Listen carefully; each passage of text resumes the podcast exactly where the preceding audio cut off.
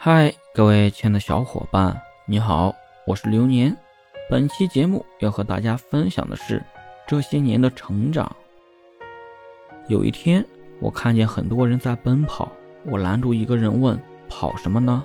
他说：“新开的一家炸鸡店，买一送一，超划算。”他问：“你怎么不跑啊？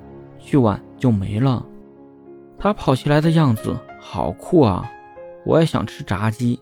但是我更清楚的知道，我跑的没那么快，我的钱包里没那么多钱。然后我慢慢走回家，做了一个很简单的鸡蛋炒饭。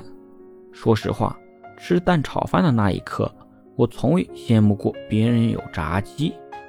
这些年的成长让我意识到，敢于直视自己过得不好，是一条很有意思的出路。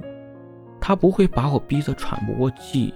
它会让我适可而止的放弃，它不会让我好高骛远，它会让我捡起手边的小事做好，它不会让我打脸充胖子，它会让我一口一口吃成胖子。